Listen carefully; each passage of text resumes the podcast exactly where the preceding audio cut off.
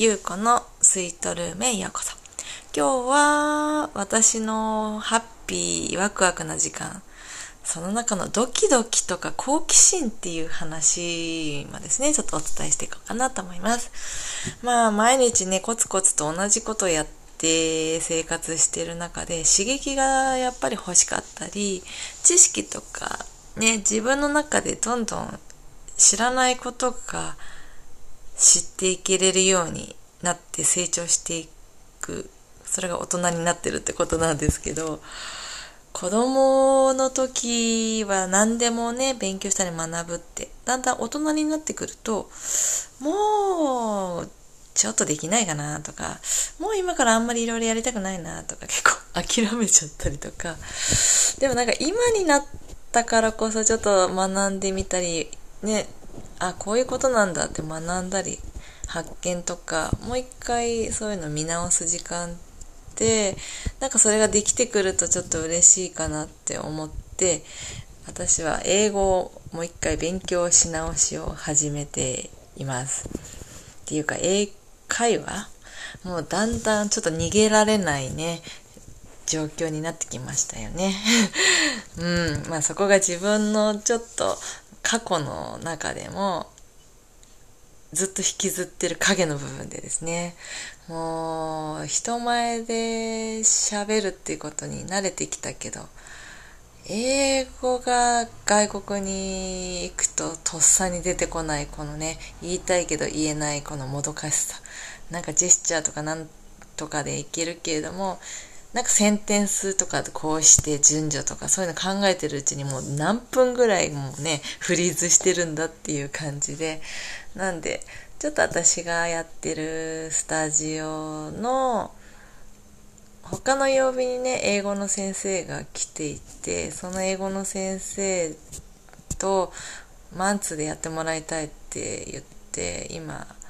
始めてるんですけどその先生はねあの日本語も上手で旦那さんが日本人なのであの英語もできて日本語もできるっていうのはですねすごく心強いと思ってやってます。でそのねワクワクじゃないんですよね。なんか ワクワクの話を言わなきゃいけないんだけどもう何とも苦手なところを克服するあのスタートラインに立つまでがあまりにももうやばすぎて自分で笑っちゃうんですけどでもその中でもなんかワクワクさせるようにしたいから先生にね私ヨガで使える言葉とか伝え方を覚えたかったり海外に使える日常会話を教えてほしいっていうふうに言ったんですね。なんで今日は飛行機に乗って出かけるまでのチェックインパッセンジャーとかこのね乗客からこう乗っていくルートを英語で何て言うこうしたらどうするっていうのを話したりしていろいろと作りました。でやっぱりねこのね机に向かう時間っていうのが日本人ってこうね書いて変換してっていうのに慣れてるからまあ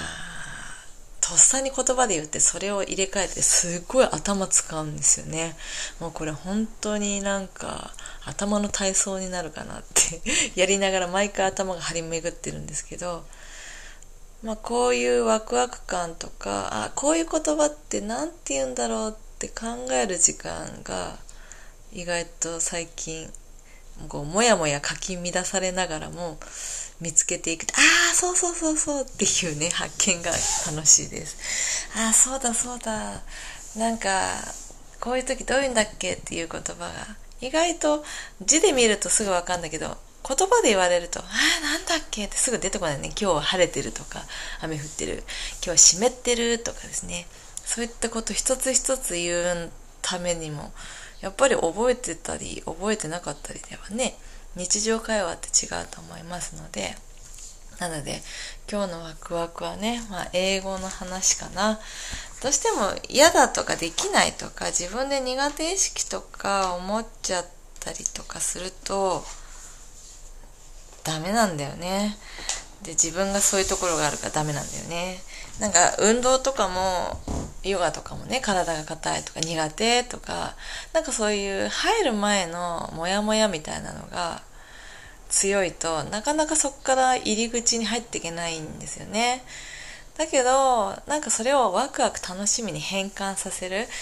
なんでこれ目標が大事だかなと思ってあ私はただ痩せたいとか綺麗に柔軟性欲しいじゃなくてあと何ヶ月か後に私はこの人の結婚式があるからとか家族の誰かと会う会があるからとかその時にこの服を着て出かけていく姿を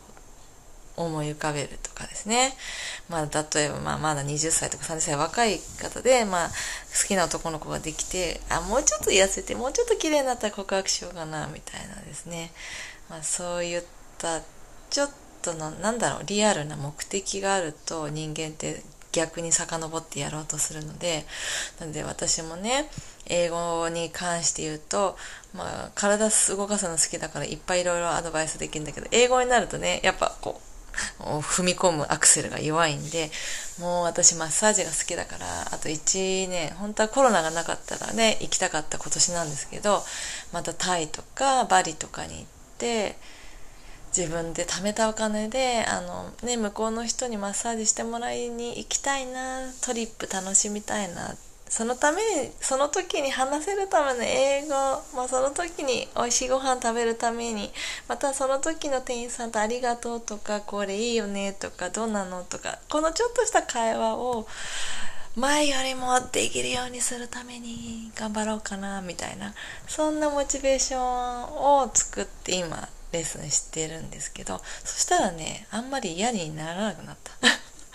あとはこう、英語をしていて、実は、実はあんま成長してないもう1年2年経ったら、あんま喋れてねえじゃねえかよ、みたいな。それをね、周りの人に別に知らされることもないんだけども、そう思われるとか、なんかよく見られた意識が強かったりとか、なんかそういうのがあるとまたね、なんかできないくなっちゃったりとか、なんか周りの目を気にしすぎちゃったりすると、なんか恥ずかしいから突っ込めないっていうこといろいろあると思うんですよ。もうその辺は私最近殻を破ってきてもう笑ってほしければ笑ってくれとかですねもうできない自分とこの情けなさくらいはやって見て笑っててくれってですねもうそういう自分をもうバカにするとかさらされるとか恥にでもその人にとって一生懸命やってるからね。それをねブツブツブツブツさなんで言われっていう人はもうその人自体がもう私疑っちゃうっていうかなんか一生懸命してる人にそういう言葉が出るっていう人間の人とは一緒にいないから まあそういうふうに思われてもいいやっていうねちょっと図太さを最近ね最近っていうかもう人生の中で身につけてきたんでもう別に私がやりたいことはやるよ。てね思ってきて今こういうふうに発信してます。もうこのラジオもねもうなんでこれやとかねあもう最初だからもういいんです。もうどう思われてもいいと思って。でも私はこういった自分で話しながらなんか自分のワクワク感を見つけてこう発信して生活していくだけでも少し豊かさとかハッピーとかに近づけたり自分の叶えていく夢にですね届けたらいいかなと思ってやってっております。はい。まあこんな私の放送今日も聞いてくれてありがとうございました。いつかいつか英語で半分ぐらいですね。日本だけじゃなくて海外の人にも発信ができるような広いディスタンスとか広い視野でですねできたらいいなって思います。世界は広いです。日本だけじゃないからグローバルで見ていきましょう。お疲れ様です。今日もありがとうございました。